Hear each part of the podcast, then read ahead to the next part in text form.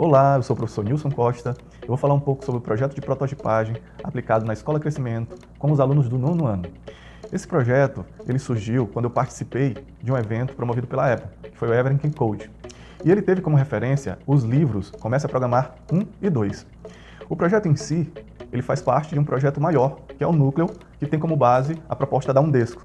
Neste projeto, os alunos analisaram problemas reais que afetam o desenvolvimento sustentável da humanidade e proporam soluções com base em discussões em grupo. As prototipagens seguiram algumas fases de construção.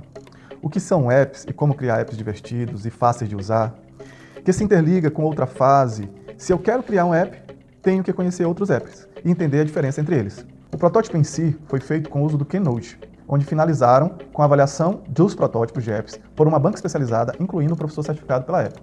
E com base nisso, nossa, os alunos criaram protótipos de apps fantásticos, de forma colaborativa, com o uso de metodologias ativas, de forma efetiva na resolução dos problemas. O resultado fantástico fez com que os alunos atuassem no nível máximo da taxonomia de Bloom, que é a criação.